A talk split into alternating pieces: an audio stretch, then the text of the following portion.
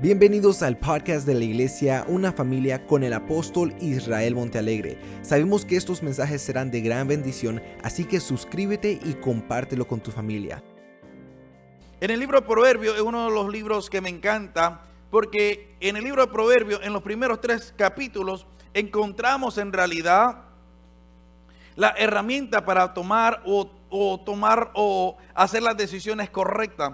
Porque muchas veces le decimos, Señor, dame sabiduría para tomar las decisiones correctas, dame sabiduría para escoger las cosas correctas. O muchas veces pensamos y decimos, Señor, ¿por qué las cosas no me van bien? ¿Por qué siempre cometo errores? ¿Por qué tengo tantas pruebas? Señor, ¿por qué a mí las cosas o las decisiones que muchas veces tomo no son las mejores decisiones? Yo no sé cuántos de ustedes se han hecho esa pregunta. Yo me la hago y digo, Señor, esto está bien, esto está mal, esto está correcto, sí o no. Y en realidad lo que tenemos que ver y entender qué es sabiduría. Primeramente tenemos que entender que sabiduría, de acuerdo a la palabra y de acuerdo al diccionario, es tomar decisiones correctas de acuerdo a nuestro conocimiento. ¿Qué es sabiduría? A ver, no se escuchó. ¿Qué es sabiduría? Entonces, hay muchos elementos que tienen que entrar dentro de la sabiduría y en este caso para tomar decisiones correctas. Pero antes que entremos, eh, antes que prosigamos, te quiero leer el libro de Proverbios capítulo 1, eh, del verso 1 en adelante. Mira lo que nos dice la palabra. Los proverbios de Salmón, hijo de David, rey de Israel para entender sabiduría y doctrina, para conocer razones prudentes, para recibir el consejo de prudencia, justicia, juicio y equidad. En otra palabra, esto es lo que es sabiduría. Para dar sagacidad a los simples y a los jóvenes, inteligencia y cordura. Oirá el sabio y aumentará el saber. Y el entendido adquirirá consejo para entender proverbio y declaración. Palabras de sabio y sus dichos profundos. El principio de la sabiduría es el temor a Jehová. Los insensatos desprecian la sabiduría y las enseñanzas. Ahora mire el consejo que nos dice el rey Salomón. Oye, hijo mío, las instrucciones de tu padre y no desprecie la dirección de tu madre porque adorno de gracia serán a tu cabeza y collares a tu cuello. En otra palabra, ¿qué es la sabiduría y el motivo que el rey Salomón escribe esto? Y es para darle sabiduría a las personas y para que puedan entender en realidad cómo poder obtener más sabiduría. Porque déjame decirte, muchas veces nosotros adquirimos o buscamos dinero, pero cuando adquirimos o buscamos sabiduría, vamos a tener los recursos para obtener todo lo que viene de parte de Dios. Porque como te estaba diciendo, la sabiduría viene a ser en realidad el conocimiento, a poder aplicar todo el conocimiento que nosotros tenemos. Muchas veces sabemos cosas, pero nunca lo aplicamos. Te lo voy a poner de esta manera. ¿Cuántos sabemos que es bueno hacer ejercicio? Levánteme la mano. ¿Cuánto lo aplicamos? Yo la bajo. ¿Cuántos sabemos que la Coca-Cola no es buena? Que eso se usa para limpiar la joya y todo. Pero ¿cuánto las tomamos? Tanto. amén, amén, es buenísimo. Es rica. Pero ahí viene la falta de sabiduría porque adquirimos y adquirimos y guardamos y guardamos y continuamos guardando. Y muchas veces guardamos cosas que no necesitamos. Te lo voy a poner de esta manera. Muchas veces nos recordamos tontería bobería de gente que nos hizo y eso no nos trae bendición o sabiduría para nuestra vida. Y es un conocimiento que tenemos, pero en realidad no es un conocimiento que nos da sabiduría, sino que es un conocimiento que nos da dolor, que nos da tristeza, que nos hace sentir mal, que nos hace sentir que no valemos, que nos hace sentir pequeños. Pero la sabiduría es el conocimiento que tú has adquirido, que tú sabes, ahora tú lo estás aplicando para algo que te va a ayudar, que te va a beneficiar, que te va a bendecir, que te va a levantar, que te va a restaurar, que te va a motivar, que va a hacer un cambio completamente en tu vida.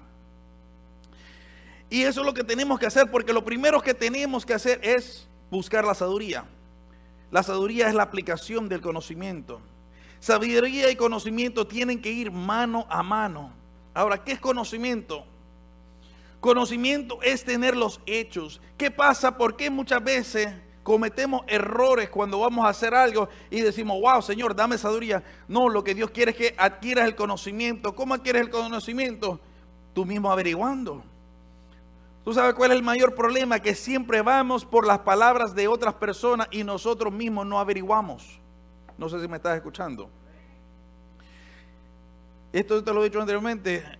A mí cuando me, diagnosticaron que tenía piedra en los riñones, todo el mundo me dio de todo y todo el mundo me dijo, tómate una cebolla eh, licuada, haz esto, haz el otro. Me trajeron yerma, me trajeron tantas cosas, pero al final, imagínate, lo único que tenía que hacer era tomar bastante agua y confiar en Dios y pedirle a Dios para que esa piedra se desaparezca. En otras palabras, muchas veces aplicamos cosas que no son reales porque no queremos tomar el tiempo de conocer. Y te voy a decir algo, tú quieres tener una mejor vida, lee la palabra y ahí la vas a encontrar. Tú quieres que tener un buen matrimonio, lee la Biblia y ahí la vas a encontrar. Tú quieres instruir bien a tus hijos en la palabra de Dios, lee la palabra.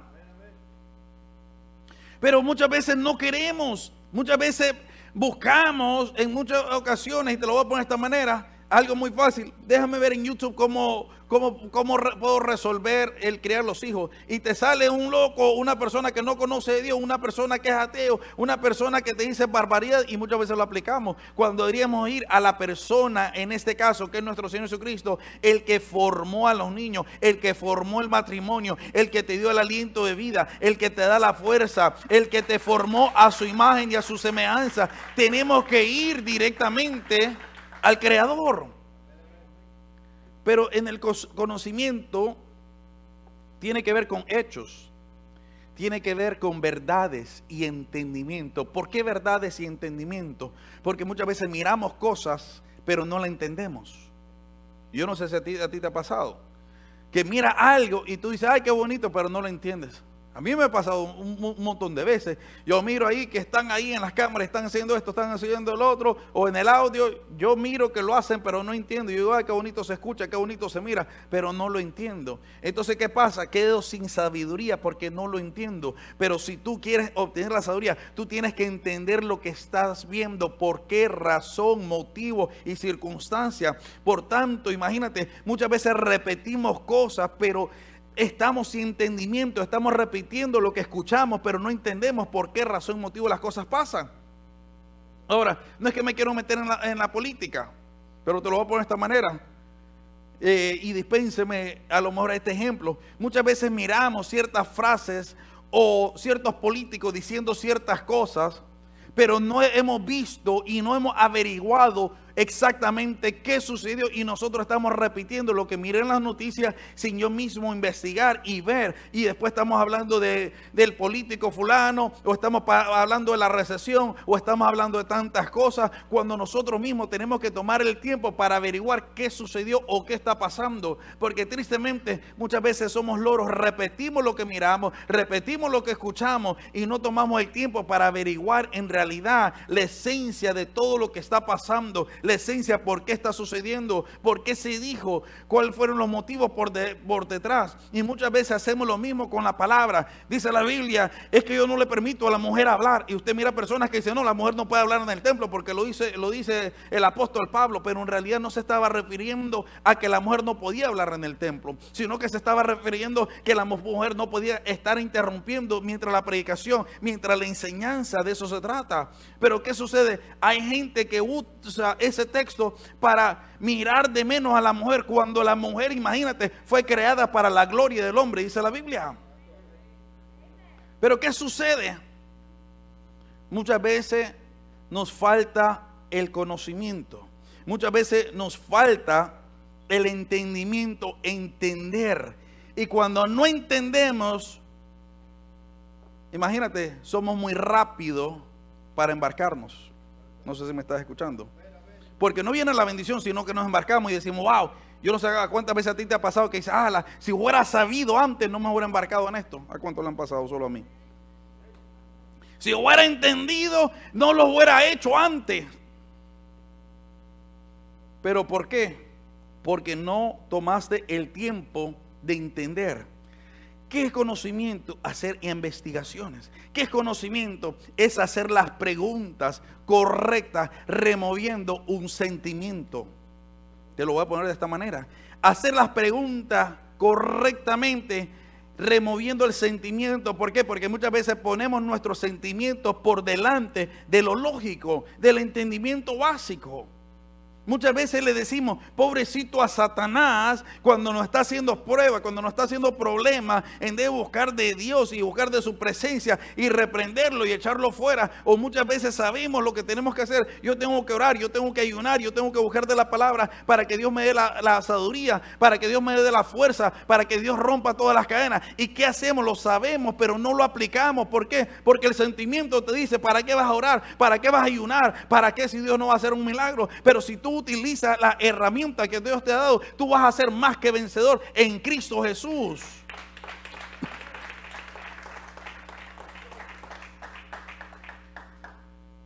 Es muy importante que remuevas tus sentimientos personales para poder ver las cosas y tomar las mejores decisiones correctas conforme a la sabiduría. Ahora, la aplicación del conocimiento es lo que nos da sabiduría de parte de Dios. ¿De qué me sirve saber tanto de la palabra o saber tanto de Dios si no lo estoy aplicando? Por eso que hay gente que se queda, dice la Biblia, mi pueblo perece por falta de conocimiento. Ahora, imagínate, el pueblo israelita desde una edad muy pequeña le enseñaban los diez mandamientos, se los memorizaban, pero no sabían cómo aplicarlo. Se memorizaban el Torah, se memorizaban la Biblia, pero no sabían cómo aplicarlo. Y por falta de conocimiento, ellos perecían. ¿Por qué? Porque no sabían cómo aplicar con todo lo que ellos tenían. Y muchas veces, yo no sé si a ti te ha pasado esto, que tú vas a tu closet y tú tiras una camisa y después tiras otras camisas y agarras una camisa que imagínate es small y tú ya eras un doble, triple X, y no te queda, y todavía estás pensando, esto me va a quedar futuramente y estás cogiendo espacio ahí. Ropa que no te sirve, que te queda muy pequeña, muy grande, que está muy vieja, que está muy anticuada y la tienes allí. Déjame decirte, tú tienes que aprender a soltar lo que no te ayuda, lo que no te edifica, lo que no te bendice y comenzar a agarrar las cosas que sí te bendice. Porque mientras tú tengas ese montón de basura en tu closet, tu closet y tu vida es un desastre, es un desorden. Tú tienes que soltar gente de tu vida, tú tienes que soltar cosas de tu pasado, tú tienes que limpiar tu mente, tú tienes que organizar tu corazón, tú tienes que remover cosas del pasado. Mira lo que nos dice Salmo 111, verso 10. Dice la palabra, el principio de la sabiduría es el temor de Jehová. Ahora mira lo que dice, buen entendimiento tienen todos los que practican sus qué? Sus qué? Sus mandamientos. En otra palabra, el principio de la sabiduría es el temor a Dios, está bien. Pero el buen entendido la persona que entiende la palabra de Dios va a practicar los mandamientos de Dios. Porque ¿qué me sirve tener los diez mandamientos plasmados en mi casa si no los pongo en acción? ¿De qué me sirve saber que Dios es bueno? ¿De qué me sirve saber que Dios me puede sanar? ¿De qué me sirve saber que Dios está encargado de mi vida, de mis finanzas y todo, si no estoy guardando sus mandamientos? ¿Qué va a pasar si yo no aplico esa palabra de Dios? De nada me sirve tener tanto conocimiento de la palabra. Por eso que mucha gente, usted mira, que andan desesperados, andan sin la bendición, andan sin la protección de Dios, andan, imagínate, de una u otra manera, pasando momentos difíciles porque no tienen entendimiento para aplicar los mandamientos de Dios. Pero cuando tú tienes eh, en realidad el conocimiento y tú aplicas los mandamientos de Dios, tu vida va a cambiar. Todo lo que tú vas a hacer va a cambiar. ¿Por qué? Porque ahora tú tienes la sabiduría de parte de Dios. Imagínate, el primer mandamiento es, oye Israel, el Señor nuestro, el Señor uno es, llama a tu Dios con toda tu mente, con toda tu ser, con toda tu fuerza. El segundo es, ama a tu prójimo como a ti mismo. Y en eso dos se encierra todo. En otras palabras, ¿qué Dios te está diciendo? Ama a toda persona, aunque te quiera hacer daño. Ora por ellos, bendícelo de una u otra manera. Pero no te dice que ignores quiénes ellos son. Una cosa es ignorarlo, otra cosa es amarlo. Porque dice la Biblia, y sabrá la verdad, y la verdad te hará libre. No sé si me estás escuchando. Pero para obtener la sabiduría, la sabiduría es conocer y aplicar los mandamientos de Dios y aplicarnos a nuestras propias vidas. Porque somos muy buenos para decirle y darle consejo a otras personas. Yo no sé si a ti te ha pasado, le das tremendo consejo a otras personas, pero esos mismos consejos ni tú mismo lo agarras. Amén. A mí me pasa lo mismo. Métete 50 días y uno de oración y yo no lo hago. ¿Para qué lo voy a mentir? Entonces, ¿qué sucede? nosotros tenemos que entender en realidad que la sabiduría comienza primeramente buscando de Dios, temiendo a Dios. Porque Proverbio dice, el principio de la sabiduría es el temor a Jehová.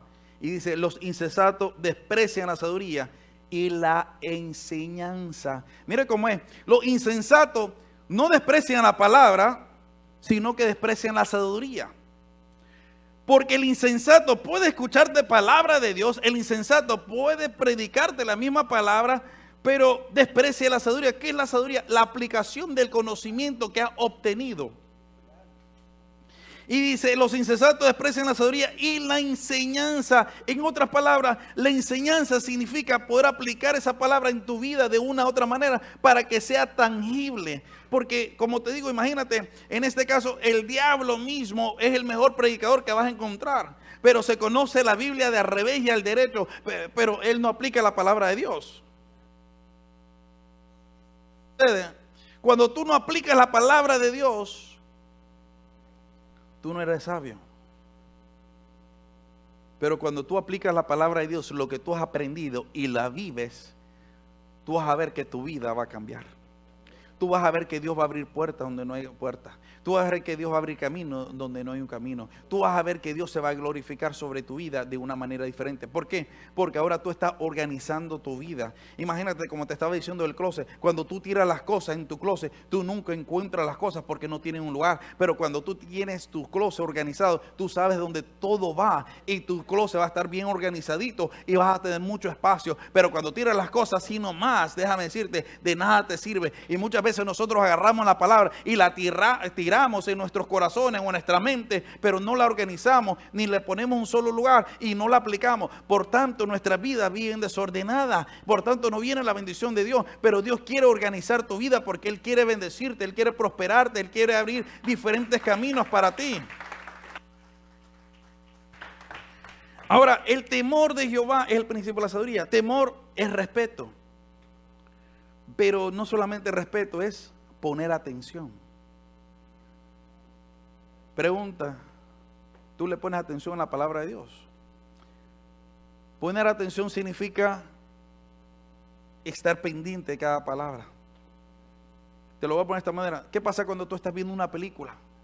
Tú te olvidas que estás en un cine viendo una película.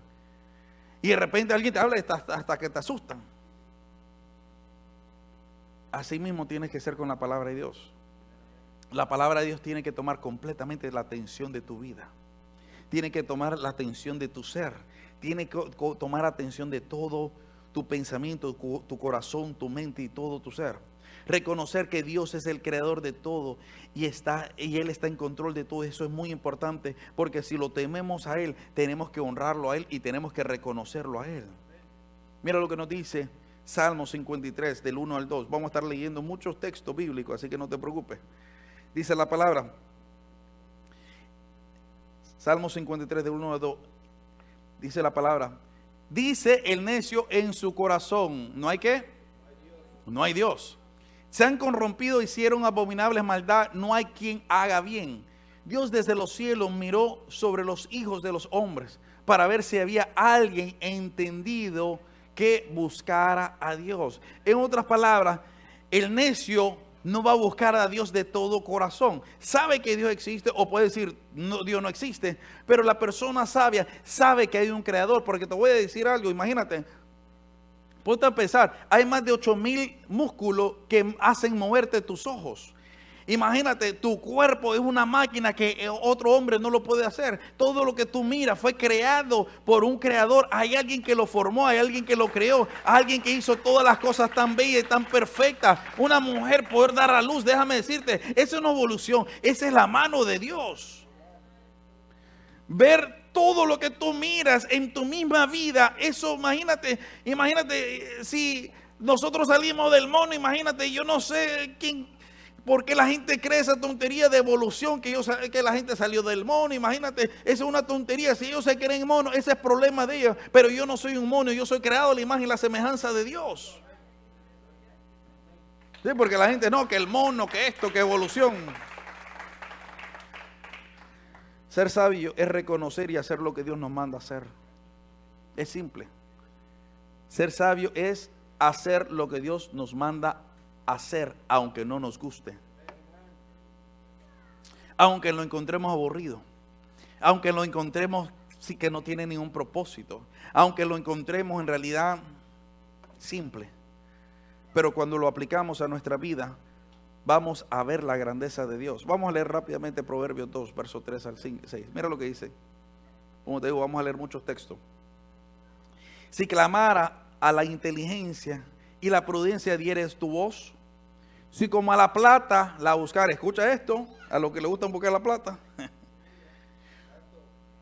si como a la plata la buscaras y las escruñaras como a tesoros, entonces entenderás el temor de Jehová y hallarás el conocimiento de Dios, porque Jehová da sabiduría y de su boca viene el conocimiento y la inteligencia. En otras palabras, dice la palabra ahí mismo, el texto anteriormente, si tú buscas la sabiduría, el entendimiento, el conocimiento de Dios, como buscamos el dinero, vamos a obtener mucho más bendiciones que vienen de parte de Dios. Porque imagínate cuántos misterios Dios no te puede revelar, cuántas cosas Él no te puede enseñar. Imagínate Galileo Galilei cómo se dio cuenta que el aire tiene peso por la misma palabra, cómo Cristóbal Colón sabía que el mundo era redondo por la misma palabra que nos dice. En otras palabras, si tú miras estos grandes científicos, estos grandes hombres de ciencia, de mucho conocimiento, de a dónde deducieron o captaron su conocimiento, fue de la misma palabra de Dios. ¿Por qué? Porque la palabra de Dios es una fuente inagotable de sabiduría, de bendición, de conocimiento, de prosperidad, de cambio, de transformación sobre nuestra vida. Pero Él quiere darnos la sabiduría. Pero el detalle es que hay que buscarla. Hay que buscarla, hay que anhelarla, hay que desearla. Te lo voy a poner de esta manera, imagínate, y hay que ser realista. Yo te pongo un billete de 100 aquí y te pongo la palabra de Dios. ¿Qué vas a arrebatar más rápido? Yo te dije, agarra cualquiera de los dos. Oye, ya conozco la palabra, ya llevo años escuchando la palabra. El billete de 100 me va a resolver más. Hay que ser realista. Amén. Santo, nadie alaba, pero bueno, vamos a seguir.